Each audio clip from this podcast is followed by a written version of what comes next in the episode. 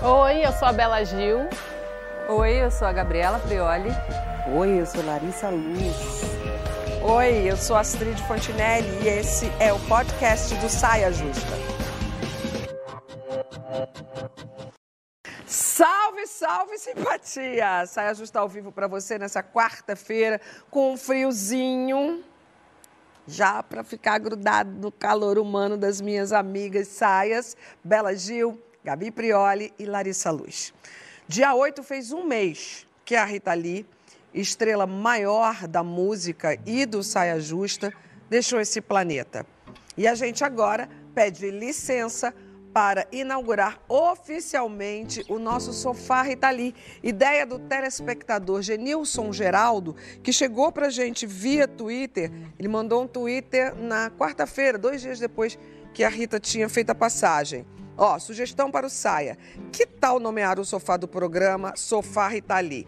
Além do ícone e legado eterno dela no mundo da música, na arte e na poesia, ela também foi um grande ícone do Saia. E foi isso que a gente mais ouviu aqui naquele programa que a gente estava fazendo. O quanto ela foi, foi importante, a passagem dela por aqui, o quanto as pessoas puderam conhecer mais do pensamento de Rita. Aliás, Twitter, uma rede maravilhosamente usada por Rita Lee, para sempre viva e cheia de graça nos nossos corações. Então a gente agora vai fazer um brinde à Rita Lee, padroeira da liberdade na história do programa e do nosso país. O brinde é com suco de melancia, saúde. Saúde. Lembra de uma música dela? Hum, o suco é de melancia. Nossa, tá com gengibre, né? O suco é de melancia. É, e aqui agora o momento, o momento que o sofá vai ganhar Ah, para sempre uma placa.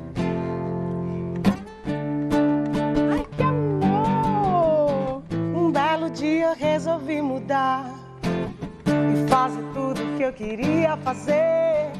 Me libertei daquela vida vulgar que eu levava estando junto a você. Em tudo que eu faço existe um porquê. Eu sei que eu nasci, eu sei, eu nasci pra saber, pra saber o quê. E fui andando sem pensar em voltar pro que me aconteceu. Um belo dia eu vou lhe telefonar pra lhe dizer que aquele sonho venceu. No ar que eu respiro, eu sinto prazer de ser quem eu sou, de estar onde estou. Agora só falta você, yeah, yeah. Agora só falta você. Agora só falta você. Agora só falta você. Ê, salve Rita Infinita! Salve sofá para sempre de Rita! Axé! E vamos abrir os trabalhos para falar de editar o passado, ou seja, a revisão de livros, filmes, novelas, para excluir eventos inapropriados, preconceituosos e racistas. Livros de Agatha Christie e Monteiro Lobato foram reeditados esse ano sem os termos considerados ofensivos. Um episódio antigo de Malhação, que exibia blackface, foi editado recentemente. E isso tudo inflama um novo debate, que é o que está no ar. Vale alterar as obras que retratam determinadas épocas? Para começo de conversa, a gente puxou os escritores Marcelo Rubens Paiva e Eliana Alves Cruz. O que mais me incomoda nessa questão da interferência das obras, alteração de texto, é justamente a interferência na história. A literatura é também testemunha da história. Cada autor e cada autora reflete o seu tempo. E ao interferir, nós transformamos essa obra e, consequentemente, nós transformamos esse autor. Mudamos a intencionalidade desse autor e dessa autora. É, algumas obras minhas foram escritas ainda no tempo da datilografia, a máquina de escrever. Quando eu mudei de editora, é, tiveram que digitalizar. Tinha umas coisas que eu sabia que não caíam bem, que algumas frases que eu queria tirar, é, alguns personagens que eu queria mudar o nome. Então eu acho que é, eu não tenho o menor constrangimento de, de tirar, de mudar, de fazer uma releitura. Eu sou um cara muito ligado no contemporâneo, muito ligado nas questões da luta dos direitos individuais, direitos civis, sempre fui. E eu acho que a gente tem, de fato, um, um, um dever histórico de fazer essa reparação. Como equilibrar revisão, respeito, uh, como equilibrar essas coisas num texto a ser revisto, eu sinceramente acho que não tem que revisar nada. Acho que nós não temos que modificar as coisas como elas foram feitas, porque uma obra ela carrega a história da própria feitura daquele livro e a história daquele autor e a forma como ele pensa. É, não é você trocando apenas uma palavra ou uma frase que toda uma construção de história vai deixar de ser racista ou machista. E eu espero que minha literatura também passe por, esse, por essa revisão. É algo que eu fiz por mim mesmo, ninguém me obrigou. Uma coisa é mudar uma obra que, que é sua, que existe, como alguns autores fazem, né? Eu tenho vontade de mexer em algumas obras minhas, mudar algumas coisas, mas eu tô aqui, tô viva, fui eu que escrevi. É diferente, né? É bem diferente da gente, séculos depois, pegar uma obra, algumas até consagradas, e a gente tentar encaixar essa obra segundo alguma coisa que nós acreditamos. E que às vezes são coisas corretas e legítimas, mas não era o que aquele autor ou autora pensava. Dois pensamentos diferentes, e eu tô louca para jogar esse debate, mas antes de mostrar o livro, Eliana Alves Cruz, esse livro aqui foi prêmio Jabuti em ano passado, 2022, são alguns contos, A Vestida, da editora Malê, e o livro que... Bom, um, obrigada, Marcelo! 40 anos de Feliz Ano Velho. Lembro muito do lançamento desse livro e do quanto ele impactou a minha, a minha vida. E aqui, esse é o livro que ele trocou. Ele se chamava As Verdades que Ela Não Diz e ele virou O Homem Ridículo. Grande mudança. Algo me diz que esse novo Marcelo aqui está bem interessante para a gente conversar com ele. Mas uma coisa é o autor mexer na sua obra. Acho que a gente pode partir daí? Quem pega essa bola?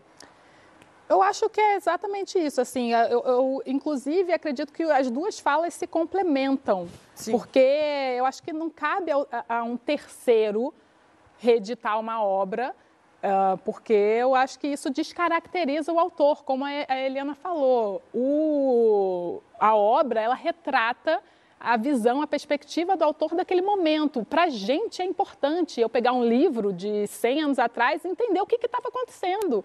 É uma, acho que vira quase um manuscrito, sabe? Ali eu posso, é, é uma fonte de informação histórica. Eu acho que então é, reeditar um, pode mexer com a nossa história, uhum. sabe? Mexendo com o nosso passado, a gente mexe com, com a nossa história. O que eu acho que pode ser feito é...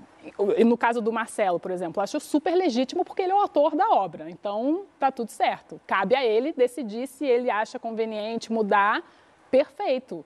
Se não, é, a minha questão é um terceiro reeditar. Só que acho que cabe uh, notas e contextualizar o que está escrito ali e, e expressões, expressões, frases é, pejorativas e coisas do tipo. Acho que isso pode ser feito. Eu adoraria, é, por exemplo, livros do Monteiro Lobato, que tem expressões que eu discordo, ao invés de eu ter que ficar pensando, ai meu Deus, e agora? O que, que eu vou falar para o meu filho que não, ai, não se fala isso? Porque você tem medo também da criança repetir isso, né? Levar isso uhum, para uhum. frente. Então, assim, pera, se a gente tivesse, por exemplo, uma nota no prefácio contextualizando ou um asterisco em cada expressão que a gente acredita que tem que ser mudada, acho que a leitura fica mais leve para quem está, principalmente para a criança, por Nesse exemplo, para uma mãe que está lendo. Você discorda? Discordo. Eu discordo porque é, é, tudo que você falou antes eu concordo, né? Acho que reeditar livro de quem já não está mais aqui, né? Isso tudo que a Helena falou É, você vai construir uma história de uma pessoa que não, não é, não é verdadeira, não existe. Uhum. A gente vai realmente mexendo na história, vai apagando coisas da história. É. E a gente não vai apagar o racismo. É o efeito borboleta, né? Você mexe no passado, tem um efeito no presente. Mas a gente não vai apagar o racismo da história. Então a gente vai construir uma ideia de que ele nunca existiu. Então, isso Exatamente. aí é completamente. Aliás, que é o que a gente viveu até que hoje. Que é o que a gente né? viveu até hoje. Constrói-se uma ideia que, que nunca existiu e a gente vai. A democracia racial surgiu assim, né? E vai atrapalhando tudo aqui. Hum. Mas quando fala-se sobre criança, é, eu acho que uma coisa é reeditar, outra coisa é você continuar é, vendendo, continuar. É, é, divulgando a ideia, outra coisa é você ter lá como consulta para você falar isso existiu dentro da história. E, por exemplo, no, na sala de aula, minha mãe é uhum. professora, ela acha isso um absurdo. Na sala de aula você vai poder citar Monteiro Lobato e falar que ele existiu. Sim. Mas você vai contextualizando, fazendo uma análise crítica para alunos de uma idade X que já estão com condições de, de compreender isso. Mas você não vai é, é, ler o conteúdo para uma criança que não tem condição nenhuma de fazer aquela análise. Aliás, acho não. que aí eu acho não, que não tem que ter. Ah, entendi. Que na nossa pesquisa tem uma história muito interessante da Ruth, da Ruth Rocha, Rocha que foi dar um livro de Monteiro Lobato, que foi com Monteiro Lobato que ela toma o gosto pela literatura infantil e a criança ficou muito chocada. Era uma criança preta que, aliás, ela chama de moreninha, né? É, é uma criança preta e a criança refugou o livro, não quis de não jeito gostou. nenhum. E aí ela lamenta que ela não pode mais dar livros de Monteiro Lobato. Talvez não. Eu é, não li Monteiro só Lobato. Só chamar de Moreninha. Eu também não li. A escola do meu filho não se lê Monteiro Lobato. mas se estuda Monteiro Lobato. Exatamente, que é diferente. Que é diferente você é, citar e fazer uma análise crítica sobre a obra enquanto registro histórico, falando o que ele fez e, e, qual era o contexto que foi feito e por que, que a gente agora não, não divulga mais esses livros, não lê mais para as nossas crianças. É, é, é diferente de você ler e falar, ah, vamos não tem como fazer aquela distinção. Entendi, entendi. A sua questão está na, na, na, própria criança. Como é, ela não... vai poder fazer essa distinção? É que eu acredito é não que alterar, mas contexto, contextualizar Contextualizar. Isso. Tipo, tá lá, sei lá, ele... Esqueci como ele chamava, por exemplo, Tia Anastácia. Tinha umas não, expressões era um, era um horror. horrorosas. Aliás, no novo livro, ela, ela nem é mais a empregada da casa. Ela virou amiga da dona Benta. Então, isso eu acho errado, mas isso então, isso é errado, é. porque é. descaracteriza. Você perde o, o, olhar do que o, o, autor achava que era a organização social daquela época, a organização racial e daquela época. Tem uma coisa isso de limpar a barra é do, do, autor também. Eu sinto que às vezes. É, é tá limpando a barra, né? Limpar a barra do autor para poder continuar vendendo, assim. E eu não acho que é por aí. Eu penso que a solução está no fortalecimento do pensamento crítico. E a gente tem formas é distintas de fazer isso. Então, a Bela, quando aponta um prefácio ou uma nota de rodapé, que eu acho que são instrumentos muito válidos, ela está falando é, do desenvolvimento do pensamento crítico no âmbito doméstico. No âmbito escolar, você tem inclusive livros com a versão do professor. Uhum. A versão do professor não é a mesma versão dos alunos, justamente para que o professor seja munido das informações importantes para que ele forneça para aqueles alunos, a partir da idade, claro, o, o repertório necessário para que eles consigam elaborar uma crítica a partir do, do conteúdo consumido. É, se a gente retira dos textos um reflexo do tempo, a gente é. retira inclusive o potencial de denúncia que os textos têm. Sim. Eu consigo ler um livro do Arthur Schopenhauer que tem falas absolutamente misóginas e compreender que ele é um homem daquele tempo e trazer do livro aquilo que eu considero valioso e rejeitar aquilo que eu considero uhum, que não faz sentido. Claro, é. eu sou uma adulta, mas eu acho que é importante também que os adultos sejam preparados para esse tipo de consumo é, isso em todas as áreas, mas já que a gente está falando de literatura, nós somos um país que não lê muito. Então, talvez iniciativas não só de alfabetização, mas de formação de um pensamento crítico. Não é consumir absolutamente aquilo que a gente está é, lendo, ou assistindo, ou cantando, mas é pensar sobre aquilo que a gente está consumindo em todas as esferas. Então, acho que as falas de vocês duas, na verdade, elas se complementam. E por elas se complementarem, a gente vai ver a iniciativa dos detentores dos direitos da obra do Monteiro Lobato adequando as edições justamente porque querem continuar vendendo seus livros. O que é, para os detentores dos direitos, um movimento legítimo, comercialmente legítimo. E eu não acho necessariamente que isso apaga e nem passa um pano para o autor, porque o autor era um homem daquele tempo, porque você tem as edições. Necessariamente, a edição revista, ela tem que ser marcada como uma edição revista. Isso, a transparência é fundamental. Exato, e é. faz parte da formação de uma massa de cidadãos críticos que nós possamos dizer, olha, existe um autor, o nome dele é Monteiro Lobato. Essa é a obra. A obra tinha determinadas questões que são reflexo deste tempo no país em que a gente vive. Esta obra foi revista para se adequar, entende? A partir da revisão você também consegue estudar aquilo. Então eu acho que tudo o livro ser um elemento vivo. Exato. E, e né? na verdade, é, mas eu, ele eu, ser um elemento vivo. Eu não ia querer ler um, o, é. o Monteiro, eu Monteiro Lobato revisado, tipo, tia Anastácia sendo amiga da... É, Dona Benta. Da Dona Benta. Mas talvez Por porque você conheça porque outra eu, é, história. Exato. O, o, que eu quero é, dizer eu acho também que a edição revisada vai sendo lida, relida, aí vai passando de geração em geração eu acho que vai construindo, sim, uma outra imagem dele. Mas Sabe, o... quando eu falo, tipo, de, de limpar a barra... Só se você abandonar o pensamento crítico que mune as pessoas do histórico do nosso país. Então, claro que se a gente quiser... controle, né, sobre o... Não, a gente tem com políticas educacionais. O crítico Não, a gente pessoas. tem. Politicamente, a gente pode ter controle com políticas educacionais, com conscientização. Então, o que é... Tem que ter essa convicção Exato, de que, em paralelo, é... isso vai estar andando claro. para poder é, apoiar, porque só mudar o livro não é suficiente. Mas o que é o movimento da conscientização sobre, sobre o apagamento de vozes negras na construção intelectual do Brasil, senão um movimento deliberado de... É, visibilização dessas vozes. É. Então, é, os a partir da consciência social, a gente se organiza para conseguir que, por exemplo, eu tenho um projeto de lei que eu, inclusive, é, conversei com a autora dele para tornar a matéria obrigatória nas escolas e universidades a discussão sobre doação de órgãos no Brasil. Entende? Então, é, isso são movimentos da sociedade civil que podem sim organizar nossa estrutura educacional em determinado sentido.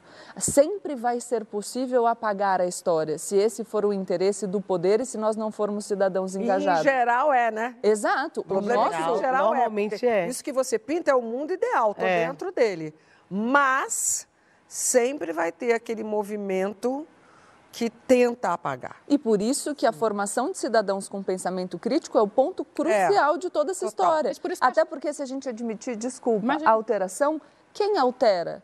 Porque, por enquanto, a gente está falando de alteração por autores, de alteração por detentores de direitos, e quando a gente começar a ter alteração por instrumentos de poder, a gente começa eventualmente a ter censura, que tipo de livro a que as pessoas podem ter acesso? Por isso essa é uma discussão muito presente. Um, um limite para essa alteração. Eu acho que um prefácio, uma nota de rodapé, um, um texto é, indicado por outra pessoa, faz parte do. pode fazer parte razoável do que é. Porque realmente. Não, não Hã? Não, eu não sou a favor de alteração. Eu também não, não sou a favor de alteração. Eu sou a favor, eu sou a favor da do sem alteração, contextualizando a eu obra. Eu sou a favor da reedição com contextualização, dep dependendo da, é, da obra. E se for o autor, o autor. É livre, não, é livre, o autor o em vida é outra coisa, o que ela falou é. ali que eu também concordo. Essa Mas a gente está falando sobre não, então, autores então, que não. Um não é alteração. Eu falei errado.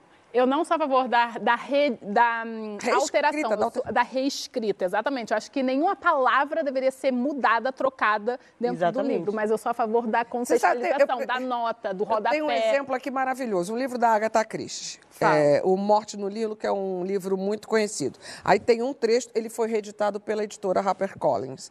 Narizes de crianças como nojento foi eliminado então, na nova tradução para o português, os, aí vira, os narizes são descritos como revoltantes. Não acho que muda muito. Mudou alguma coisa? Mas, ó, vou dar um exemplo que pode ser bom. Nas é só para dizer que o livro foi, foi reeditado e que nós somos politicamente corretos? Não. Nas traduções, a gente não tem uma nota do tradutor? Então, Sim. por exemplo, o termo que o autor usou no original é tal, neste é. país, a tradução é. mais próxima disso eu considero que seja tal. O que a Bela diz, eu acho que é nesse sentido. Então, é nós temos ali determinada. Olha, na época em que esse livro foi escrito, o Brasil era um país escravocrata, nossa situação social era X. É como se é. você tivesse uma nota de tradução de contextualização, porque eu não acho que nós possamos contar é, com leitores que necessariamente vão pesquisar quando que aquele livro foi publicado, qual era a situação do país. Eu recentemente fiz uma aula pública sobre um conto do Lima Barreto e a gente precisa dizer qual era o momento histórico em que escreve um autor Não, mas negro. Isso no contexto, a gente está pensando que esses livros continuam sendo vendidos, que eles continuam sendo comercializados. Sim. Eu estou falando que eu não acho que tem que ser comercializado. Hum. Ah, acho que ele tem que, o que tem, pra... tem, o que não tem, não tem, não faz mais. Você, ah, você acha que tem que é, é parar de cancelar. circular o livro? Parar de circular. Cancelar Monteiro Cancelamos Monteiro Não, cancel... Mas aí como que a gente vai... Mas o livro existe, ele Mas tá a gente não. vai parar de comercializar é todos os livros de é. autores como... machistas da filosofia ocidental ou, ou, ou mundial? Eu Mas não é acho complicado. Que tem que, eu, acho, eu acho complicado. Ou homofóbico. Depender do livro. Não vender, não Não, não comercializar, que não... não... Quem vai decidir? Não tem novas edições. Não, mas não quem vai decidir quais livros podem continuar Aí sendo editados? Aí tem que ter curadoria, não sei. Cuidado. Curadoria de quem? Estatal? É. É. Porque... E aí, se, Mas o, é quem tá fazendo, se o governo muda também, e a gente né? tem um governo de extrema-direita, quem é que vai fazer a censura de quais livros podem e, circular? E quem está fazendo agora, antes? Assim, quem escolhe quem reedita, quem faz? As Cada editoras, um. As editoras, a partir é, elas, do então, público. Elas vão ter que pensar, então, se mas elas poderiam que você pensar. delibera e permite. Não, mas ah, aí é uma... Olha o perigo. Mas já, elas já deliberam. As editoras já decidem. O que É. você está propondo é que existe uma regra que eles não podem mais circular. E aí é um problema, a gente tem que Não, decidir é. quem é que vai Ó o decidir. zoinho da gente, tudo virando pensando. Esse tema é muito É, difícil. gente, Atenção, nossa, close Porque eu não acho que tem que continuar pensando. vendendo os livros. é, Mas aí a gente acabou, a gente não consome mais filosofia, porque os autores homens todos... Tudo, é um Mas também está falando de que tipo de- de- Não vou nem puxar Mas é justamente esse o Porque agora, é porque a gente está falando, agora a gente está falando de racismo. A gente começou falando sobre Não, a gente uma obra falou de específica minorias. É. Não, mas, Mas a é gente isso, não é tão- a gente tão não consegue amplo. fazer um recorte específico. Porque se a gente for nessa, a gente vai chegar na música. E aí, como É, é, que eu faço? música, na Eu não vou deixar de gostar dos caras que eu gosto, E não vou deixar de pinturas? ouvir as E músicas. pinturas, a Eu gente não vi a, série lá do Michael Jackson porque eu quero continuar ouvindo as músicas dele. E, Eu também. E o ponto é, Eu sou uma pessoa que eu consigo separar. se a gente vai Ah, mas na decidir- música a galera, a galera tira, tira do repertório e continua fazendo um outro repertório. Mas é uma deliberação individual. É isso, é porque tá Isso. vivo. Isso eu acho Mas a justo. questão Meu é, pai, se a gente for se meu pai decidir- deixou de cantar alguma coisa. Mas... Preciso mudar de assunto. Adoro saia justa. Vem cá. Agora eu quero. Então vamos. Agora vamos para a vida pessoal. Quero ver. Melhor. Vamos para a sua vida ser só rodada rápida. Teu passado te condena? Você editaria alguma coisa assim é, do passado, assim, da sua vida? Tipo, apagar um post com um pensamento que hoje já não é mais. Aliás, me sugeriram o doc do Gabeira, que está no, que tá no Globoplay, que ele muda o pensamento dele. É, e é muito interessante de ver. Então, apagar post com pensamentos, ou com pessoas que não fazem parte mais da não. Pessoas não precisa, vai. Enfim, entendeu, né? E aí? Tá usando aí o tweet delete? Twitch eu nem uso, nem. Nem tu. pra não deixar rastro, mentira. Não, eu, tenho, eu não tenho nada que, que, vá, que eu vá pensar, pô, não falaria mais isso, ou fiz alguma coisa muito grave. Eu também não. Não tenho nada assim, não. Mas e aí também, é, é a polêmica, se alguém fizer, ou quem fez e cometeu alguma coisa, jogar a provocação. Quem já cometeu alguma coisa, falou alguma coisa que não devia e que de repente quer se ressi- ressignificar ou se melhorar e fala, gente, Errei. entendi, errei. E as pessoas vão sempre lá e pegam lá no fundo e falam, não, é você, Não, é isso tem uma sim. galera- a aí gente, as que- pessoas, a gente que que muda, acham? pelo amor de Deus. Eu acho que todo mundo tem Apaga direito de, de Eu, mudar. eu acho que o que as pessoas precisam refletir é se elas fazem a crítica por vaidade ou por vontade de evolução. Se a crítica que a gente elabora é por vontade de evolução, o que você deseja é que o outro se conscientize e mude. mude. E se você deseja mudança, você precisa aceitar e abrir espaço para ela. Se você faz uma crítica por vaidade, você está pouco se lixando para se o mundo vai mudar ou não. O que você só quer é afirmar a sua isso, superioridade inclusive. em relação ao outro. Você até foi Eu- muito fina em falar.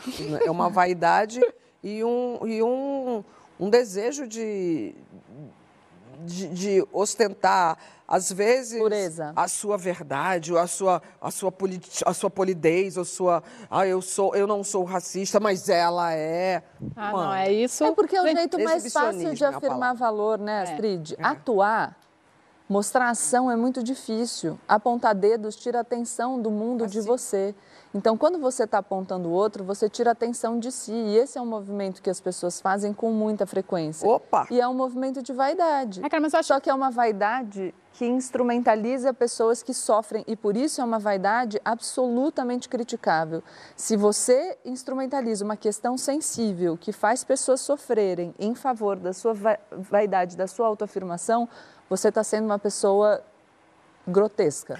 Por outro é. lado, não adianta nada usar tweet delete, tweet eraser, se, porque tem uma galera aí que está indo atrás do passado e apagando geral. Ai, né? gente, não Super. isso. Conheço vários. Apagando, apagando, apagando, apagando, apagando, porque tem ferramenta para apagar pra tudo. Apagar. Mas não adianta nada usar ferramenta para apagar se você continua um racista. Não, é isso. Um eu tô, quando eu falo, por exemplo, eu, eu, Bela, não me arrependo de nada. Eu acho que tudo que eu vivi, falei, escrevi, o que eu deixei de falar, o que eu deixei de fazer, foi o que me construiu. Eu tô aqui, eu sou essa pessoa hoje por causa de tudo isso. Por causa do meu tweet lá de 2010, que você for pegar, eu posso chegar lá, você me mostra, Bela, mas se a pessoa vem com essa intenção de me destruir, eu consigo entender a Bela de 13 anos atrás e contextualizar tudo aquilo que eu falei. E eu falo, ó, e hoje eu já não penso mais assim por causa disso, disso, disso. Só que é uma construção verdadeira. Eu acho que o problema está é. na, na falsidade, no, no, no, querer mostrar que já não é mais uma coisa, sendo que não mudou nada. E, na verdade, Só continua fachada, sendo. Continua né? sendo. É.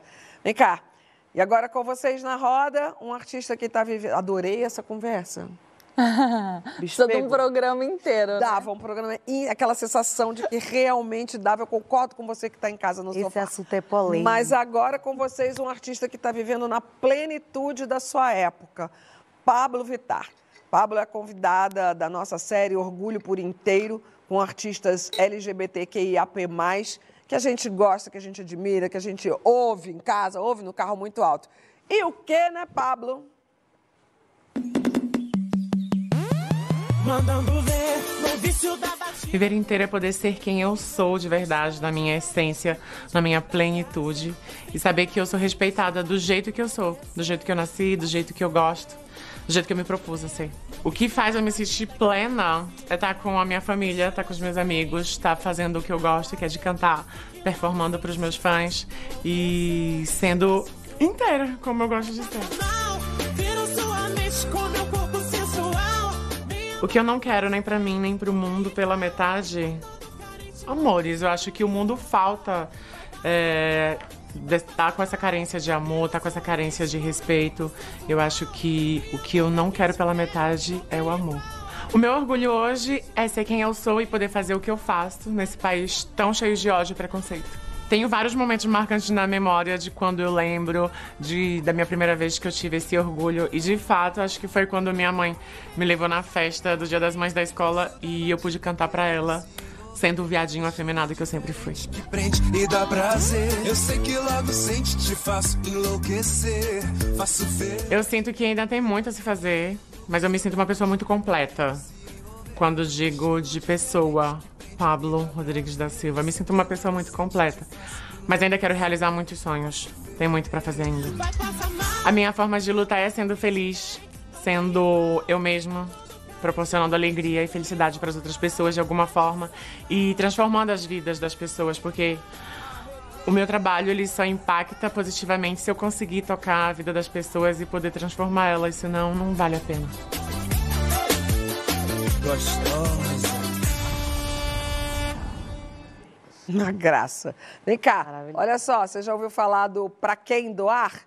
É uma plataforma para fazer doações a projetos que já realizam trabalhos relevantes na nossa sociedade. Então, nesse mês de junho, o mês que a gente celebra é, o orgulho LGBTQIAP+, o destaque vai para instituições que estão ligadas na causa, para apoiar, apoiar organizações que dão suporte, acolhimento, que lutam pelos direitos dessa causa que é tão importante. Então, você, em vez de apontar o dedo para a bichinha lá do lado, aponta o celular para o QR Code que está aqui na tela e vamos fazer um pouco. Se cada um fizer um pouquinho, a gente vai estar tá ajudando bastante um monte de gente aí, meninos, meninas, menines, que realmente é, estão precisando. Vamos pensar é, seriamente sobre isso. Aliás, aproveita o para quem doar. A gente está entrando no inverno aqui em São Paulo, ontem, sul do país.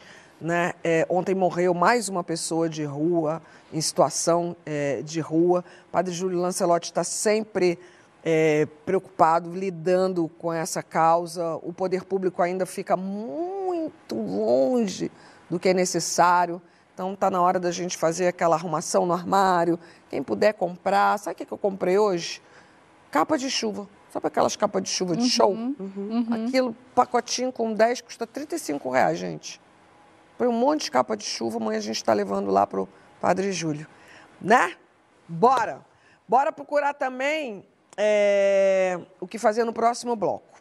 E no próximo bloco a gente vai conversar sobre simpatia. Ah, como ela é simpática. Não tem nada a ver com simpatia de Santo Antônio, viu? Santo Antônio foi ontem. Botou o menino de cabeça para baixo, tirou o menino Jesus do colo dele, devolve, porque isso não adianta nada. Ah. Tá? Agora é simpatia do, do simpatia. Hum. Miss Simpatia. Se esforça para ser simpática ou a simpatia flui de qualquer jeito mesmo, é nata. Vai contando pra gente na hashtag Sai Ajustando o GNT que estou de olho. Adivinha sobre o que a gente estava falando nesse intervalo? Adivinha.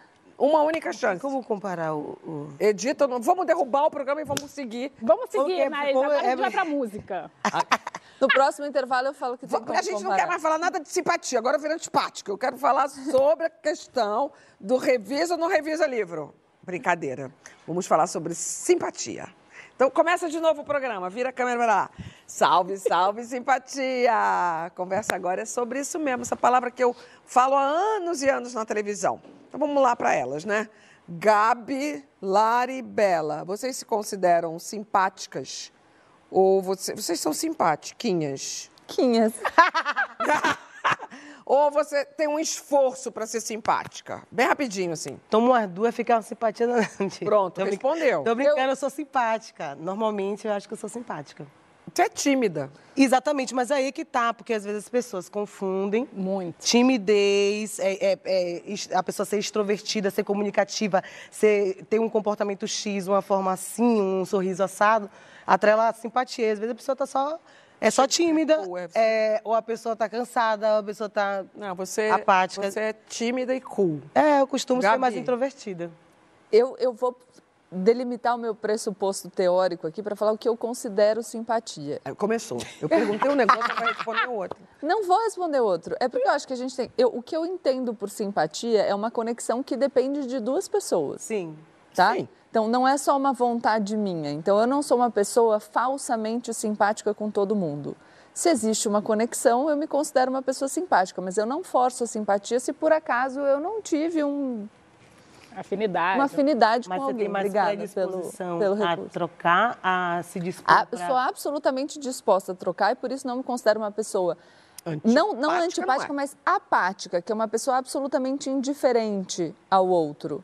É, eu me considero uma pessoa simpática, eu me considero uma pessoa empática, eu sou genuinamente preocupada com o sentimento do outro e eu me interesso muito pelas pessoas, eu escuto muito o que as pessoas têm a dizer. Então, nesse sentido, me considero uma pessoa simpática. simpática. Mas não no sentido. Porque o que as pessoas entendem por simpático, muitas vezes o fa Sim. ela não está falando pode não ser genuíno. Ela não está entendeu? falando de mim, ela não está implicando é... comigo. Não, isso é perigoso. Não. É perigoso que Bela, as era, a rodada era para ser Exatamente. rápida. Ah, não tem rodada rápida que legal. Belas. Eu sou uma pessoa simpática, eu acho. É, mas eu fui já por muito tempo confundida como antipática por causa de timidez. Aquela pessoa então. que entra numa festa, eu não falava com ninguém porque tinham duas pessoas conversando, eu jamais encostar no ombro de alguém, interromper uma conversa, falar oi, sair de uma festa, então sempre a francesa. Eu, eu, eu tinha, é, era, dava é, quase Isso fobia. eu, que me acho simpática, faço. Faço o quê? Saia francesa. francesa. Precisa não, mas, pedir de todo mundo? Mas você, tipo assim... Mas tá uma... vendo como a gente precisa é definir o que é simpatia? Porque, é. por exemplo, chegar e falar, oi, eu sou super essa pessoa que chega e fala, oi. Eu não, mas não necessariamente isso me faz simpática. Eu acho que a simpatia mas... tem mais a ver com a troca. É, eu sou muito simpática Flow. na troca. Exato. Eu, sou muito, eu gosto de, de conversar, mas E sobre o interesse, né? O interesse no outro. Genuíno, Genuíno, e não forjado. É, porque se é, se é uma forma, é muito mais fácil de forjar, inclusive. Se é uma proforma, se a simpatia é só um. um você sorri assim, você fala com as pessoas, não estou mais aqui. Você pode olhar e falar, não, querida, isso, se isso é um, um, um, script de um personagem que você pode fazer, as pessoas, inclusive, podem ser simpáticas com fulano, com ciclano, a depender do seu interesse. Tem gente que é simpática com com uma pessoa que quando a outra fala assim, ela é antipática, você fala, o quê, gente? Mas pelo amor de Deus, Sim, a menina me encontrou outra maior simpatia. Aconteceu hoje. Aconteceu é isso aqui na roda. Falou uma pessoa assim, mas não, menina, não, é super simpática. Comigo não pode. Enfim, mas, Natália mas... Cruz, nossa colunista, simpática? Ah, é demais. Também acho que ela é simpaticíssima. Ela é demais. Mas a gente só vai, na verdade, saber isso porque ela é simpática no vídeo. Porque tem isso. Tem uma galera aí super simpática na televisão. Quando encontra... encontra ah, mas no me rolê. deixa com ilusão. Cacete. quero achar que ela é Eu tenho certeza que deixa, eu acho que ela é super posso simpática. falar uma coisa rapidinho que eu acho que tem a ver com a gente, somos pessoas públicas, e eu comecei a mudar meu comportamento em relação a isso há pouco tempo, porque eu era tímida a ponto de, tipo, alguém, assim, eu tô andando na rua, alguém abre um sorriso para mim, ou uma pessoa que eu sei que talvez ela me conheça, porque também é uma pessoa pública, eu não, não vou, tipo, sorrir, abrir um sorriso de primeira. Eu sempre vou esperar o outro fazer esse contato, porque eu lembro meu ex-marido, JP, a gente andando, ele, mas fala oi. Eu falei, mas eu não sei se a pessoa vai me reconhecer, vai saber quem eu sou. Tá, tipo, isso aí eu também tenho. Porque você eu, fica, eu fico fica parecendo que você é uma se Pera, pera, pera, é. que a gente tá entrando. Era pra falar da Natália Cruz. Então vamos colocar a é. simpática atriz, roteirista na nossa roda. Aham, tá ótima, Gina. Obrigada. Sim, aham, vamos. Quero. Sim, sim, sim, sim, sim, é, sim, sim. Sabe que essa foi minha vida durante anos, né? Promover leveza, agradar, né? Colocar panos quentes, mais simpática possível. E deu certo pros outros. Menina, mas é exaustivo, cansa. Além de cansada, a gente fica o quê? Negligenciada, né? Porque a função é sempre servir, oferecer, dar, o quê, que, que, que, e aí as nossas demandas internas, né, e as materiais também, elas ficam para quem? Para um outro pobre coitado, negligenciado, simpático, ele dá conta. E aí, olha a disfunção. Eu vivo nessa ilusão de que o bem alheio depende de mim, exclusivamente, e eu tô dando conta da vida dele. Não tô. E essa conta não fecha, no bate, vira uma pirâmide de pessoas é, frustradas. Minha terapeuta um dia falou assim: você dá um sim ou uma atenção sem você poder ou querer, é como se você estivesse passando um cheque sem fundo. Olha, menina, tanto de dívida que eu tenho, eu entendi. Você que não sabe o que é cheque, vai pesquisar também, que eu não vou dar nada de mão beijada, não. A Natália Agradadora acabou essa fase. Convencer? Entender essa fragilidade não quer dizer sair correndo para outro polo, ser antipática gratuita, apática, insensível, não. No caso, você tem que entender qual é o seu automático para você sair dele. Ah, como, Natália? Não sei. Se fosse fácil, não se chamava o quê? Encarnação ao peso dessa palavra. Então você tem que ir descobrindo, ah, Hoje tudo bem se eu passar por antipática, porque eu não tô bem e eu não vou me obrigar a fingir. Ou então você falar assim, hoje eu vou até me passar por apática, porque eu não tô podendo me envolver nisso aqui agora. Ou então assim, empatia? Quero, aham. Uhum.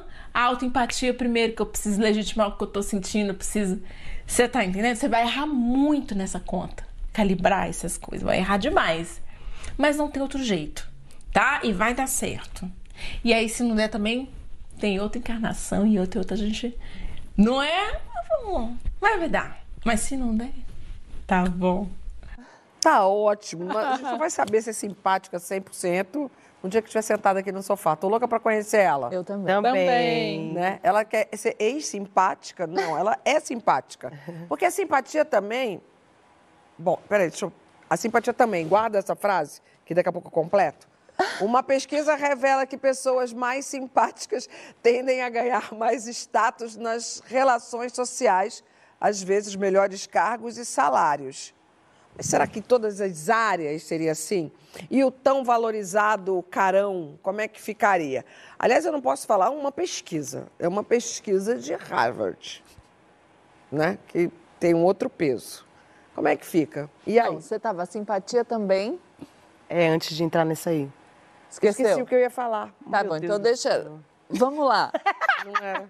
Era outra coisa. A gente precisa entender de onde parte essa pesquisa. Desculpa, lembrei. Simpatia não se aprende na pesquisa na escola. É uma coisa nata. Salvo isso, é jogo de cintura para ir entrando, equilibrando aqueles pratinhos da vida, que foi a imagem que me veio com a Eu Natália acho que falando. Agora, uma coisa, só um parênteses, que ela A imagem falou... genuína. Eu Aí acho é que- outra coisa. Eu acho que aprende porque a gente aprende o significado. A palavra em si, ela é vazia.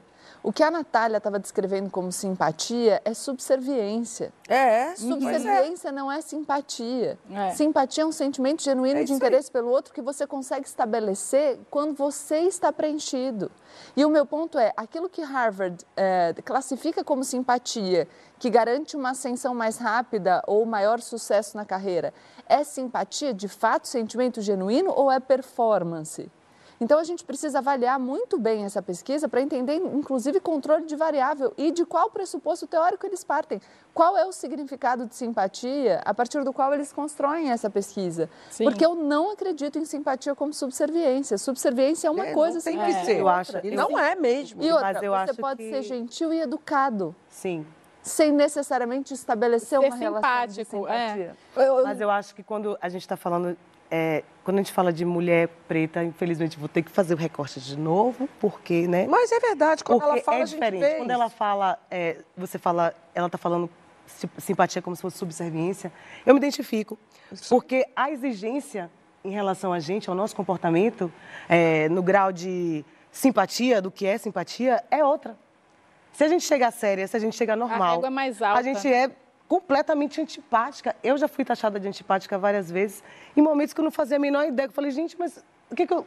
Mas, nem sério, confirmo. porque eu preciso estar o tempo inteiro sorrindo e muito, com um semblante muito. para não dar espaço para que as pessoas me taxem como antipática, porque isso já é a imagem que é atrelada aos nossos corpos. Então, assim, a simpatia, é, é, a antipatia, tá, a simpatia está atrelada à subserviência, com certeza, para a gente, eu acho. E agora, assim, eu acho que é foda as pessoas julgarem a outra de antipática, sendo que, às vezes, a pessoa, como eu falei, está só cansada, como ela falou, às vezes a pessoa não está num dia legal e ela não tem a obrigação de ser ter um comportamento X para poder agradar. E aí o que, que ela precisa? De alguém simpático, né? Que olhe e fale assim, poxa, ela está aqui, está oferecendo. empático, né? De alguém Não, é empático. E é isso que você falou, não é sobre ser arrogante, ser hostil, ser. ser Não, mal é, educado. mal educado. É só não ter isso tudo que as pessoas trazem como Diga lá. É, e eu acho Não, essa bom questão. Pode, pode falar, pode falar. que você faça o recorte de, de raça e gênero, mas se a gente fizer só o recorte de gênero, Já tem é também, importante. já é porque as- a- a- a- as mulheres são entendidas no papel de servir. Sim. E por isso a gente precisa sempre se apresentar mais gostável, mais dócil, mais submissa. Sim. É, o, a, a aeromoça, ela é. a- o, o treinamento dela é o sorriso. Independente de qualquer coisa, você tem que estar sorrindo. Sim. É tipo. É, Mas, Mas é isso posso falar que é uma estratégia muito boa, porque a gente tende a emular. Então, quando você sorri, Então, simpatia- você desanuvia. E isso, a, simpatia como estratégia, e aí não é uma simpatia genuína, mas é uma simpatia é, dirigida, e é, e é legítimo, tá? As pessoas podem fazer isso. Que é, você vai para uma reunião de negócios, eu aposto que mesmo se você tiver um dia ruim, você vai se esforçar para dar o seu melhor. Então tem técnicas que é você perguntar do outro, ouvir a pessoa, porque todo mundo gosta de falar de si. Então você aproveita o narciso que habita em todos nós para desenvolver esse interesse que não necessariamente é genuíno, mas que pode te levar além. Então existe tática para fazer network. Quer ser simpática, network. pergunte sobre o outro. É, o simpático que vai te levar a algum lugar, que era o que a Astrid estava falando antes, né? Tipo, É. você ser mais bem sucedido, a simpatia te ajuda, né, a, a ascender. Eu acho que eu tenho as minhas ressalvas em relação a isso. Eu acho que tem um recorte de gênero muito, muito grande. Tipo, a mulher, o homem não necessariamente eh, precisa e até mesmo acho que sabe que não uh, não precisa ser simpático em reuniões de, de, de negócio. Acho que essa postura meio, sabe, agressiva, meio. Ah, botar o vai pau na mesa, respeito. o famoso. Mas vai ter, o vai ter a broderagem é. com os amigos. É que a simpatia é dirigida para o grupo que ele acredita que ele tem que agradar. Hum. Eu acho que, claro que a gente pode fazer um juízo moral, mas o que eu estou tentando aqui é fazer um juízo estratégico é, de, enfim, construção de carreira. Sim. Então, é, é possível, existem mecanismos e as pessoas que estão assistindo e querem entender como fazer o networking, como se desenvolver melhor, tem técnica para fazer isso, você consegue manejar. E todo mundo, em alguma medida, faz. Uhum. Então, se você estiver num restaurante, exausta, num dia de merda, chegar uma pessoa e falar: ah, Cara, eu sou muito sua fã, tira uma foto, você vai se esforçar ou não? Não, vou fazer sem esforço. Mas eu não. Mas o que eu falo é se só... você estiver triste. Mas ela vai fazer, mas você vai fazer. Um sorriso, mesmo que você não estivesse sorrindo é a pessoa, é a pessoa querer aquela coisa. Às vezes a pessoa está indo. Eu já vi artistas, por exemplo, indo tirar foto e a pessoa, nossa, que cara é essa? Ou sei lá, sabe? Nossa, tá com uma vontade, sei lá o quê. Uma cobrança ah, por um é. status X. Pô, a pessoa tá num dia ruim, ela Ih, levantou para ir lá tirar uma foto. Vou discordar. Já foi. Não estou falando de, de, de fazer, eu, é, é, não tratar preciso... mal, não. Ela se levantou, foi lá, tirou uma ah, tá. foto. Tá. Legal, fez. Mas, pô, nossa, veio com a cara assim, né? Veio com coisa. Ih, antipática. Mas é isso é. que eu tô falando. Não, e o que eu acho que as pessoas. O que a, mas o que a Gabi estava colocando. É um esforço. Se eu tiver. Não, eu também já aconteceu de eu estar num dia assim. Eu me esforço. Horrível, eu acho... muito eu mal. Me eu esforço tava... para entregar, desculpa, Gabi. Eu me esforço para entregar aquilo que eu, entre aspas, vendo aqui. Se eu estou aqui falando me, né, me auto-intitulando a simpática da parada, salve, salve simpatia, anos na televisão falando isso, eu acho que eu não posso. Ou se eu tô assim, eu falava, puta, mil desculpas, mas é que hoje nem te falo, pode desabafar? Eu já vou desabafando, inclusive. Eu, ser honesta com, é. senão aquilo era um personagem. Entendeu? É, e às vezes não é nenhum esforço, às vezes você realmente está no dia ruim, mas você tô vai cansada, fazer mas então fale, faz, entendeu? É melhor falar, tô muito cansada, posso ficar sentada aqui? Você abaixa, a pessoa vai entender melhor do que acordar a francesa, né? Levantar uhum. a francesa. Então, é... mas o que eu quero dizer é, eu nem peço para a pessoa baixar, e eu nem levanto a francesa. Eu abro o sorriso que às vezes dentro de mim eu não tinha, uhum. porque eu sei que a pessoa tá é ali, é um momento para ela, e eu me, e é isso. Eu vou me esforçar é. no, no, máximo que eu tenho. É. Eu sei, mas, mas assim, todo, e todo mundo tem limites. Tipo, é. eu já eu sou super simpática nessas situações. É, eu gosto, eu tenho prazer, as pessoas vêm, se abraçam. Eu me alimento disso. Não é uma coisa que me suga, por exemplo. Tem gente Sim, que se sente sugado. Eu não, eu me alimento. Eu me alimento. Eu claro, adoro. Também, é. Conversa. É, muito bom. Não, mas tem gente que se sente drenado, drenado, Aí não né? tampou o umbigo, não...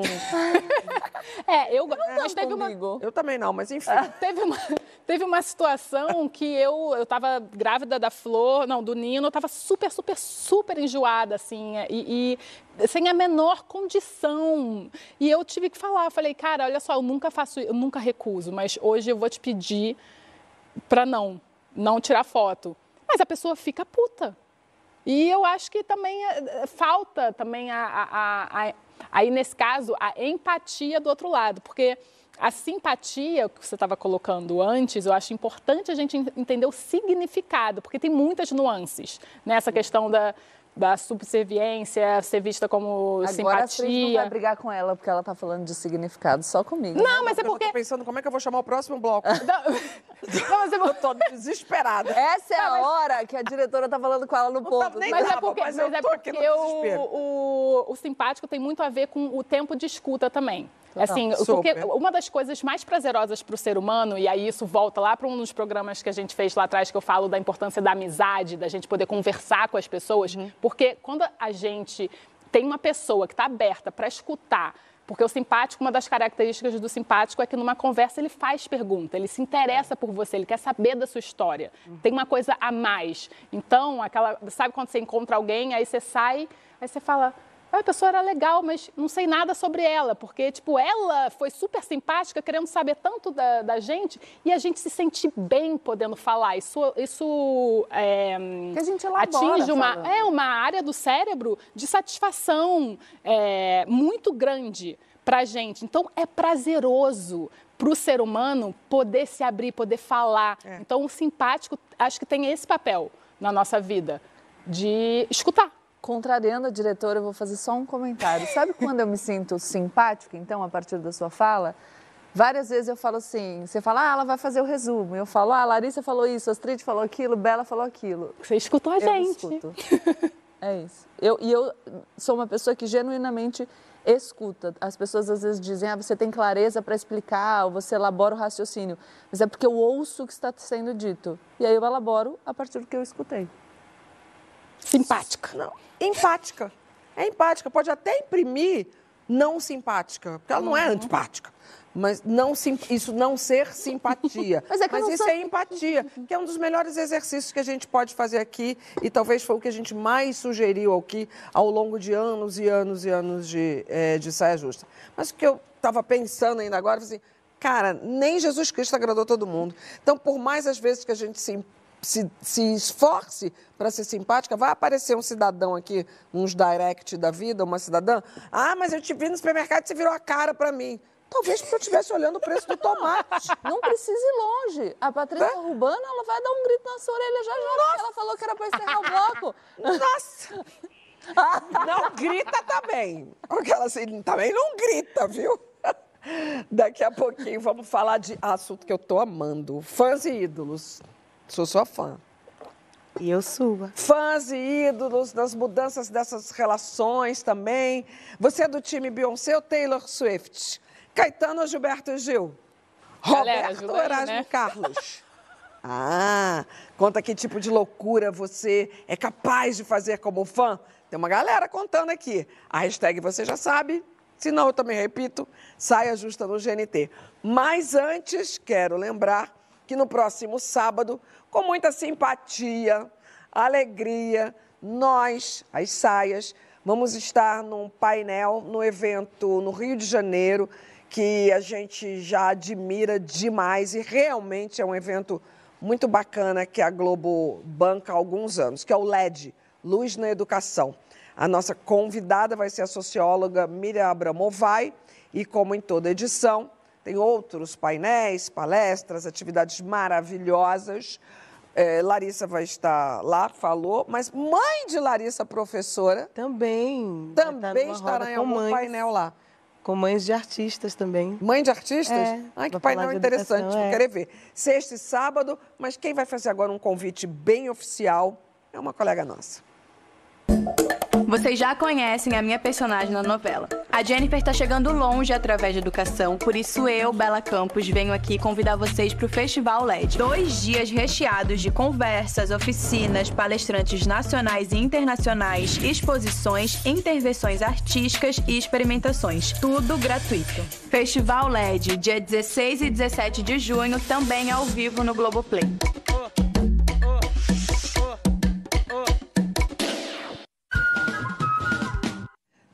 Estamos de volta com o nosso SAI e vamos falar de artistas que fazem a gente ativar o nosso lado fã. Mas antes vamos começar e misturar tudo isso nas nossas dicas amigas. Quem começa das minas? Ah, posso começar. Então vai. Eu quero indicar o livro da Michelle Obama. Gosto muito da Michelle, admiro o trabalho dela, acho muito legal como ela se reposicionou, inclusive em termos de imagem, o Minha História, que é o primeiro livro dela como ela se reposicionou em termos de imagem. Mas aí, depois da nossa reunião de pauta, olha lá, não vai ter imagem da minha próxima dica amiga. Por quê? Porque eu inventei ela agora. que é o, o, disco CD, na minha época, CD da Betânia, Amor, Festa e Devoção. Nossa! Moça, apaga essa candeia, deixa tudo aqui no breu, quero nada que clareia, quem clareia aqui sou eu. É lindo. Ah! Não, é, eu amo ela. Agora fala a verdade, quando viu a primeira vez no show ao vivo? Chorei. Ela abriu a boca e eu... Ah! Copiosamente. Copiosamente. No início da reunião ela falou que ela não tinha ídolos, assim. Daqui a pouco com aquela listinha. Verdade. Tudo que, tudo que ela foi lembrando, eu fui fazendo uma listinha aqui. Maria Bethânia, se você assistiu o programa, me manda um oi no, no Instagram que eu vou emoldurar. Ah, eu tenho, eu tenho, um, eu tenho um áudio Acho de Maria que ela não Bethânia entra no Instagram. Isso é papo para outro dia. Eu tenho um áudio de Maria Bethânia. Para. Ela mandou pro Saia para um cá. Áudio? Ela assiste. Para. A gente convidou ela para vir aqui. Aí ela não aceitou. Fã, quer morrer? Aí ela fala assim, é, o áudio ela fala assim, Mônica Martelli, voz de Maria Bethânia, tá? Mônica Martelli, grande atriz dos palcos brasileiros. Gabi Amarantos, grande cantora do Pará. Pete, grande roqueira baiana. Astrid, minha amiga. Ah! Que moral! Eu não posso estar no saio, compromissos, parará. Assisto e gosto muito do programa. Um beijo, Maria Bethânia. Ai, Ela assinou, gente. mano. Você ouvindo a Maria Bethânia o tempo todo, falando que já morrendo ali. No final, um beijo, Maria Bethânia. Produção, eu nunca pedi nada. Pede pra Eu Maria nunca pedi nada, eu cheguei agora, eu sei. Mas será que a gente descola um outro áudio da Maria Bethânia? Se ela falar meu nome, eu Não, acho na que verdade, um colapso. a gente reitera o convite à Maria Bethânia. Eu não vou conseguir fazer o programa. Consegue. Nossa! Ó, ela entrou na reunião falando que não tinha. não tinha, isso eu tô ídolo e fã. vendo. Ídolo. Eu menti! É Agora tá quase morrendo, fazendo. Nossa, imagina fazer um programa. Ô, Bela. Gil, vai, você é do Vai. rolê aí, conhece a galera. Tia Maria Bethânia. Chama ela de tia? Não. Tá. É do Maria Bethânia, não. tem, tem um distanciamento? Não, não tem, vai. Então, bom, então vou, vou, vou seguir com a minha dica, amiga. É partir pra música, é uma banda que eu sou muito fã, que eu nunca fui no show por adversidade, que é Red Hot Chili Peppers.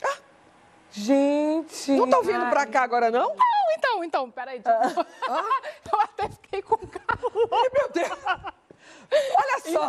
Perdeu a linha.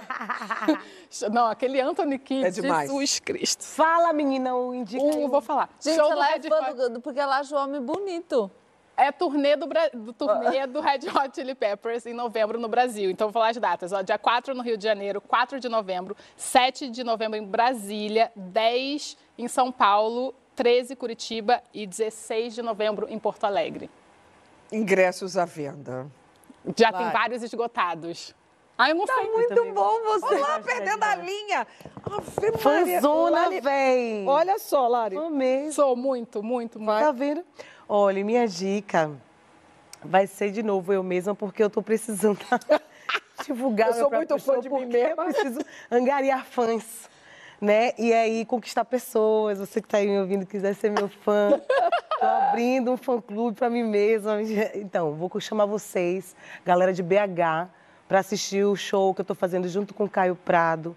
Um show que eu faço em homenagem a uma cantora de que eu sempre fui muito fã, tive o prazer de conhecer e continuo sendo fã, que é Elza Soares. Então é tributo a Elza no Sesc Palladium, sábado, dia 17, agora, em BH, que eu tô morrendo de saudade de cantar em BH. Primeira vez Sou que você fã viu dessa Elza. galera de BH. Primeira vez que você viu Elza. Me tremi toda, toda, fiquei nervosona. Eu chamei ela para gravar. Na verdade, eu fui cantar, né, na frente dela. Então, quando eu vi que ela estava lá, eu comecei. Meu Deus, meu Deus, meu Deus, meu Deus, Elza. Fiquei nervosíssima. E ela me chamou depois que eu cantei, falou: Gostei, você tem um borogodó, não sei o quê. E eu assim. "Ah!" Agora, um momento assim, eu vou falar agora, o momento da minha vida de fã foi cantando com Gilberto Gil.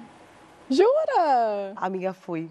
Aonde? Lá assim, ó, no... sei lá, Zerei o game. Zerei, fim, sei lá, não sei. Eu fiz uma live com ele na pandemia.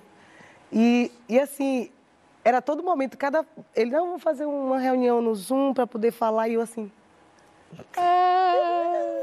Eu fiquei muito emocionada, muito emocionada, porque Gil, para mim, era a maior referência, assim, da vida de artista, da Bahia, sabe? Assim, eu conhecia a obra dele inteira. Eu ficava, ah, o que, que você quer cantar? O que, que você acha? Eu, Mas no show Gente, olha dele que loucura, tem gente não que é filha dele.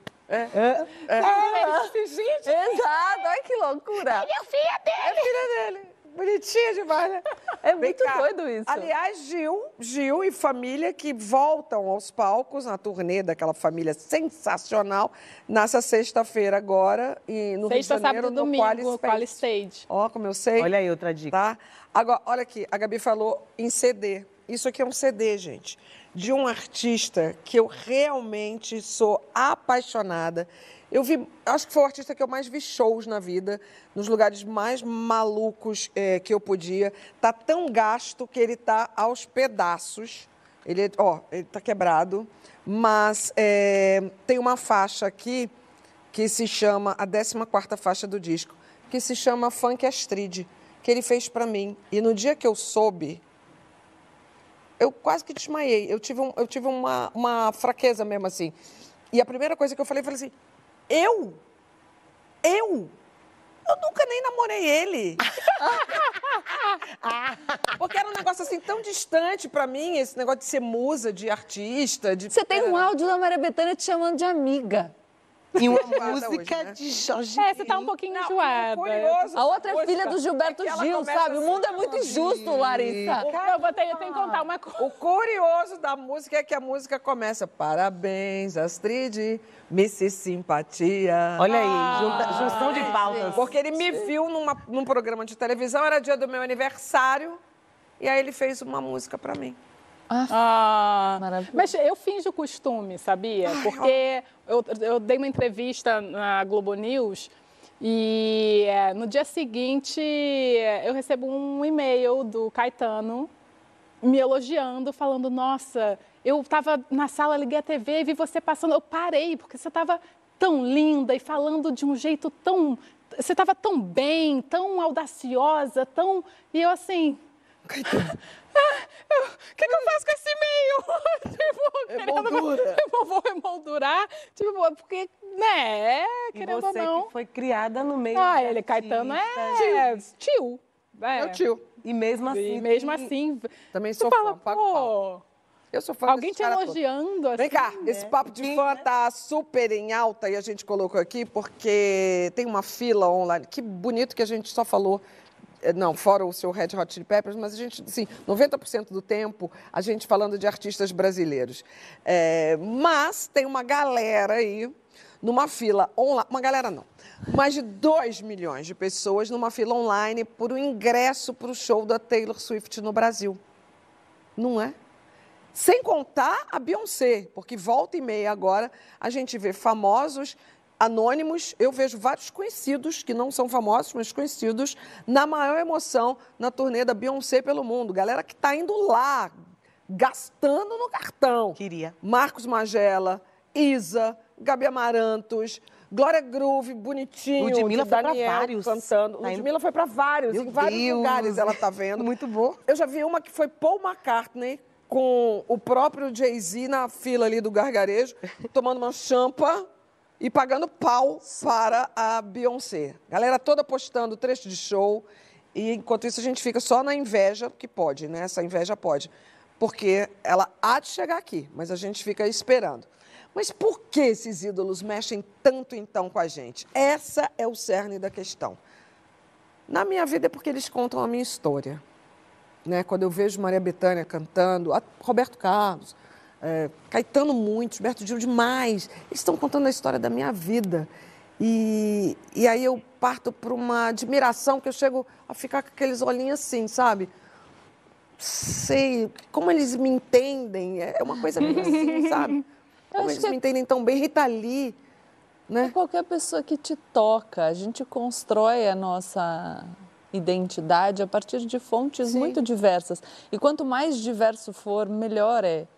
É, Eu acho que o fanatismo ele se constrói na ausência de, de fontes diversificadas. Por isso, até que na, na nossa conversa prévia eu estava falando como eu acho que a gente precisa de desenvolvimento material e de desenvolvimento cultural espalhado pelo nosso Brasil para que as pessoas tenham cada vez mais fontes. Mas quando uma pessoa te toca e você constrói algo dentro de si, aquela pessoa passa a existir dentro de você. Eu acho que essa é a sensação de admiração. A- as músicas, a voz da Betânia, ela me acolheu em muitos momentos da minha vida, ela me acompanhou em muito da minha trajetória e, portanto, ela existe dentro de mim naquilo que eu sou hoje. Eu sou um pouquinho da Maria Bethânia, eu sou um pouquinho do Fernando Pessoa, eu sou um pouquinho da Clarice Lispector, eu sou um pouquinho de todas as pessoas que me fizeram sentir pertencente, que me compreenderam de alguma maneira. Então, eu acho que é uma relação muito bonita. É, eu fico muito, muito, muito honrada. É a coisa mais feliz da minha vida, sem sombra de dúvida, quando alguém conversa comigo e diz: Você me ajudou em alguma coisa, sabe? Aí eu falo: Pô, Muito gratificante. Você faz parte pra né, isso da que a gente pessoa. Canta a vive nossa vida, eles cantam a nossa vida, né? É, e você falou me acompanhou, é sobre Vem. isso, né? Virar companhia mesmo, né? O artista acaba que vira uma companhia. Super. ali, Às vezes é, a única, querida. É. E também eu acho que você falou de identidade, construção de identidade, que eu acredito muito, a gente é um pedacinho de tudo que a gente lê, ouve, é, obviamente, mas também tem a parte da projeção. Muitas vezes a gente se inspira né, e a gente se projeta num bom sentido, não no sentido da inveja, ou do, mas do, nossa, é, o jeito que ela se comporta, o jeito que ela vê o mundo, o jeito que, que isso me inspira. Então, é, eu acho que isso é também é legal, a gente poder ter um, sabe? Alguém que a gente fala, cara, queria ser um pouquinho mais como A gente estava falando, Gabi lembrou, né, do Silvério Pereira falando da Ritaria no programa do Serginho Grosso. Coisa mais linda. Imagina quão forte... Da, da Ritaria, da, não, Xuxa. da Xuxa. falando da Imagina Xuxa. quão forte a Xuxa era para aquele menino que se sentia meio deslocado lá no interior. Bem, eu tenho que ler vários tweets aqui, nossos sires. A Mari 1313, Paulo Gustavo. Fiz várias viagens para vê-lo e foi incrivelmente especial. Passou o cartão. Thaís Felício, Rodriguinho, ô oh, Rodriguinho, um fofo. Perfumaria a mente do meu esposo para ir a um show dele. Não entendi. Rodriguinho dos Travessos? Deve ser, só pode. Gente, curti muito os Travessos. Eu também. Eu também. Porra. Carol Rodrigues, sou muito fã da Sandy, fico louca por ela. Mas também sou fã da Astrid. Oh, você é inspiração. Obrigada, Carol. Aí tem um aqui, Rita Lee, Gabi Ribeiro. Sempre amei Rita Lee, já fiz uma loucura num show para ficar bem perto daqueles olhos azuis. Foi incrível. Rita era pura luz. Fiz um jantar temático para celebrar a vida dela com amigas de infância, hoje cinquentinhas. Viva Rita Lee. E Michel, sobre ser fã, ser fã Ninguém. Ninguém é mais fã, que susto que eu levei. Ninguém é mais fã do Saia Justa do que eu. e a Astrid Fontinelli está de prova há anos. Michel Campos, que sempre escreve pra gente. Não sem antes lembrar também de Fábio Baeta. Um rapaz. Ele sempre manda. Ó, um rapaz que é Ele é muito tá fã, muito fã, muito fã. Eu achava que era da gente, do Saia de mim, do Chegadas e Partidas. Mas aí, no outro dia, eu estava no Esporte TV, ele estava lá. Olha. No outro dia, eu estava no encontro, ele estava lá. Mas não era por minha causa, não, porque eu, eu, não é que eu estava. Eu estou vendo na televisão em conta e alguém lê. Hum. Fábio Baeta fala, ele vê tudo de televisão. Ele é um fã de televisão. Olha. Deve gastar uma grana assinando várias coisas, é uma loucura. Fã que investe. Isso Gente. daí eu acho é um perigo, tem limite, vamos cuidar, tocar, cuidado por aí. O Vem fã é tão, é tão importante o fã dentro da carreira do artista, né? Nossa. Aproveitar para falar tudo, sobre né? isso, assim, que é tudo. Não existe carreira, não existe caminho, não existe trajetória se não forem os fãs. Na sua capacidade de se organizar em comunidade para poder fazer com que a coisa se alavanque, para poder fazer com que a coisa se movimente. Então, é, é, como o Gabi falou, é muito gratificante poder ver sua arte, seu trabalho reverberar e voltar através dos fãs. Eu fico muito preocupada, às vezes, com as loucuras e com, até com a romantização, às vezes, das loucuras, porque não por condenar ou por, por julgar quem faz, mas por me preocupar, preocupar de fato mesmo. com aquelas pessoas que estão ali, sabe? Que fazem. tipo, é, meu Deus! Se, não se dividem demais. É, e às vezes é, é loucuras que botam a vida física até em risco. Não, então, assim, eu me preocupo de fato. de casa para ir ver. Ai, não. É. Eu tenho. A, a, diretora falou três vezes temos que encerrar. Ah, mas deixa a gente mandar um beijo para os nossos fãs. Um beijo vocês para são os melhores, os amo vocês. Vem cá, essa de hoje acabou. Vocês viram que é com é por causa da Patrícia que a gente está encerrando. e são várias Patrícias que mandam a gente encerrar. Por nós a gente continuava. Até semana que vem. Né? Muito obrigada pela companhia de sempre. Você fica de olho agora nas nossas redes sociais, está sempre assim de novidade. Para quem não conseguiu acompanhar o programa todo, perdeu a nossa discussão sobre livros, reedita, não reedita, ou quer recomendar para quem perdeu, saia está disponível no Globoplay para você assistir, repassar. É, e aí, Caetano Gilberto Gil? Gilberto Gil, né? Gilberto Gil, é. Mas por que fazer isso com o pessoal? Mas é que se você colocar o Chico no rolê, pega pra mim. Se colocar o Chico no rolê, pega pra mim. Ah, ah não, eu sou Gil Forever, não tenho como escolher nada. É que eu sou, eu tenho uma coisa com o Chico Buarque. Minha filha, minha filha,